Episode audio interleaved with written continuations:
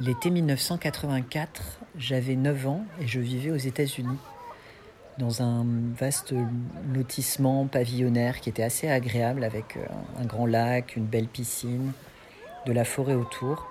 C'était comme un grand terrain de jeu pour moi que j'explorais le plus souvent sur mon vélo. Et cet été-là, une famille française s'est installée. Ils avaient deux enfants de 12 ans et 15 ans.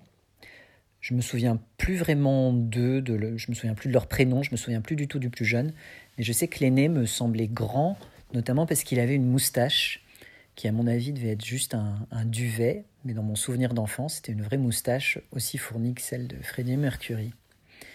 Et donc, avec euh, Freddie et son frère, euh, on a trouvé de nouveaux jeux ensemble et on a entrepris à un moment donné de construire une cabane.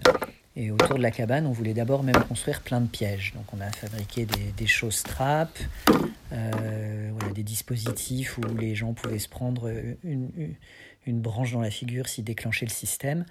Et puis on a fabriqué des lances en taillant des branches d'arbres.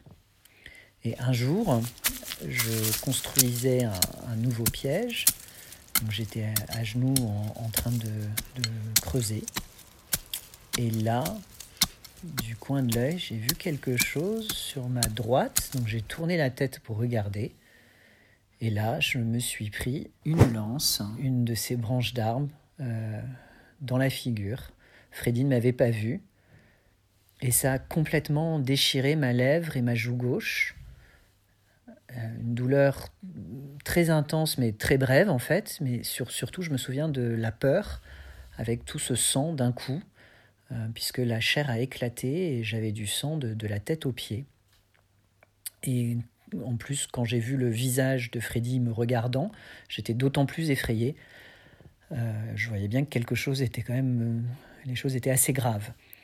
Et donc, il m'a pris dans ses bras pour m'emmener chez lui.